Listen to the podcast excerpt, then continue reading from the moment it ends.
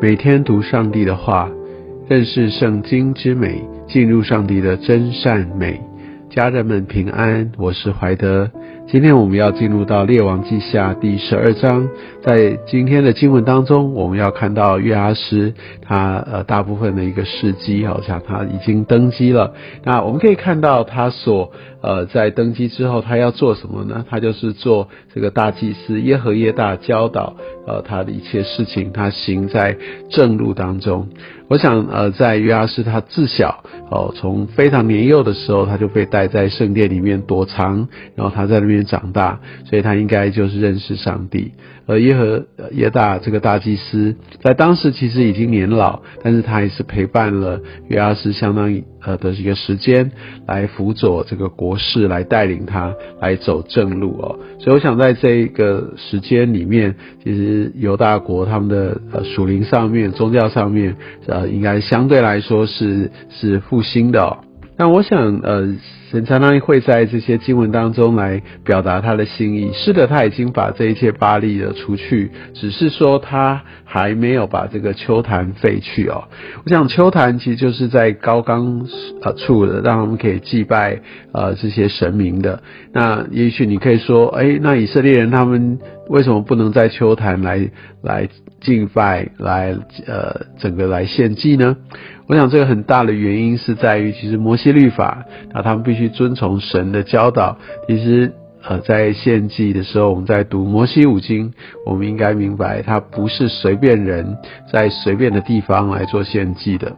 那所以很多时候，其实神有他的一个规范，为的是要让人好也可以去遵行，以显明我们对上帝的敬畏跟尊崇哦。所以不是很率性的用自己的方式，觉得我这样在敬拜上帝。是的，上帝看我们的内心完全没有错。但是我当我们刻意的只想用自己的方式、自己喜欢或自己的方便，觉得说我这样也可以敬拜神，有何不可呢？我们必须反问自己的问题：那为什么我就不肯用一般或者其他传统的方式来敬拜他呢？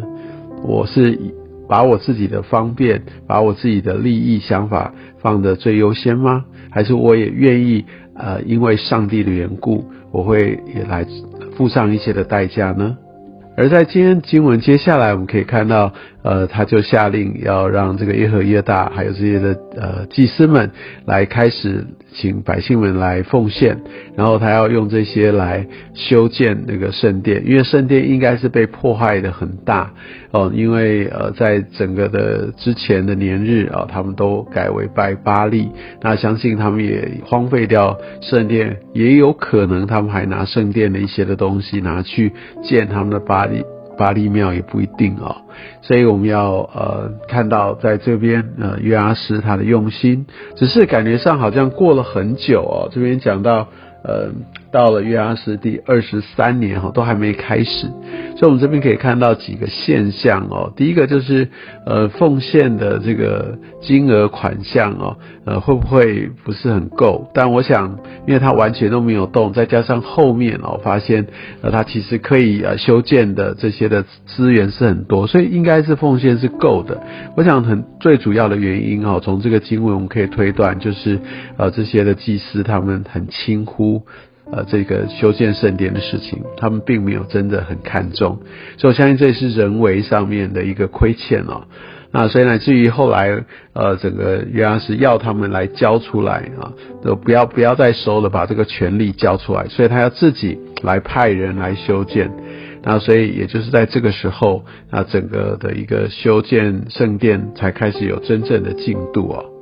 所以，我从这个啊，后来约阿斯王他就派自己的人来接手，那而没有让祭司继续做，也让我明白一件事情。我想刚才我们也推断，这可能是祭司他们啊没有很认真在尽他们的本分，有点怠忽职守、轻忽了，或者就是呃只是呃过自己想要过的一个比较简单、轻省的这样的一个生活样式。但是他们忘记了，他们被呼召成为祭司啊，就是要来兴旺哈，就是。是要来真的让这个圣殿里面的每一个环节都要能够正常的运作哈，有些破损的当然义不容辞，怎么样都要来好好的来用心，但他并没有。最最后王接手。这边给我们一个很重要的提醒是，也许我们被放到某一些的位分。呃，原本上帝是要透过我们来为他做一些事情，但因为我们自己的原因，我们自己并没有投入，或者我们自己设定自己的优先次序，所以乃至于就就拖延了，就怠忽职守了等等。那神神会怎么样？当然，神会继续鼓励我们啦。也许有些时候他会让我们有一些新的体悟啊等等。但是很重要的是，我们在这边看到神也有可能把这些原本要托付的他拿走，给其他人来做。所以你知道，当这些祭司他们的该做的被拿走，我相信他们之后在面对审判的时候，我相信这一点一定也会被拿出来的。所以我们必须要很谨慎，也很积极，也也真的是知道我们被托付啊，我们来服侍，这个都是非常呃，不只是荣幸啊，而且但这也是呃我们需要交账的部分。之后呢，相信过了相当一段年日呢，在十七、十八节这边可以看到，呃，他们要就遭受的一个攻击哦。那我们可以看到，在那时候亚兰王哈薛上来攻击耶路撒冷，所以他们面对一个很大的一个军事上面的一个威胁。但这边经文记载约阿斯呢，他就直接就把这些府库里面呢，甚至这些。分别为圣的，是应该归给神的，一切全部都想要呃拿去来买通，来换得和平。所以我们可以看见这个约阿斯跟之前的约阿斯有一个很大的不同，在这边他好像就不太在意上帝了，他还把殿中或者是这些分别为圣的就拿出去，只是为了要用人的方式来缔结合约。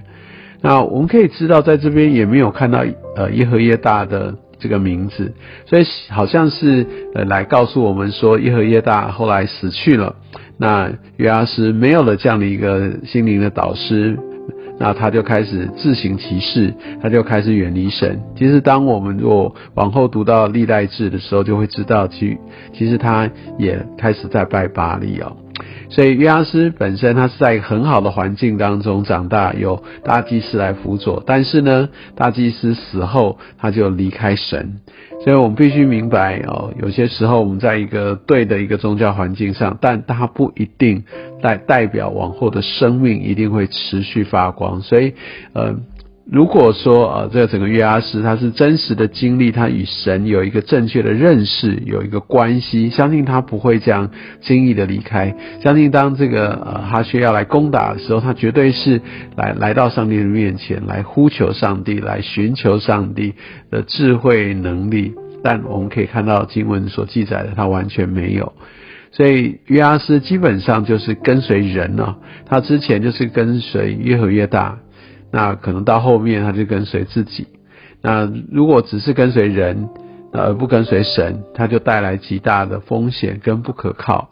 哦，所以我们必须呃跟神要建立一个直接的一个连结与关系。而当我们在传福音给别人，或者我们在带领人信主，我们绝对不是带领人来跟随我。必须带领人来跟随耶稣，我们也必须来鼓励他、陪伴他，也也让他受到装备，有可以有一些很直接，呃，跟神的一些连接，跟个人的属灵经历，这样他在信仰的根基上面，当然也配合在真理上面的，像读经，好这些很重要的这些的扎根，他才有可能在属灵生命上面有一个呃很好的成长。好，所以我想今天的经文也让我们可以看到整个约阿斯，他从一开始啊，他的一个遵守呃神的一个旨意诫命，到后面啊，他用自己的方式，然后来换取和平啊。那我们可以发现，这个其实根本不可能行得通了。所以乃至于在他之后，他就呃步向了一个衰败，呃甚至被杀害的一个后尘。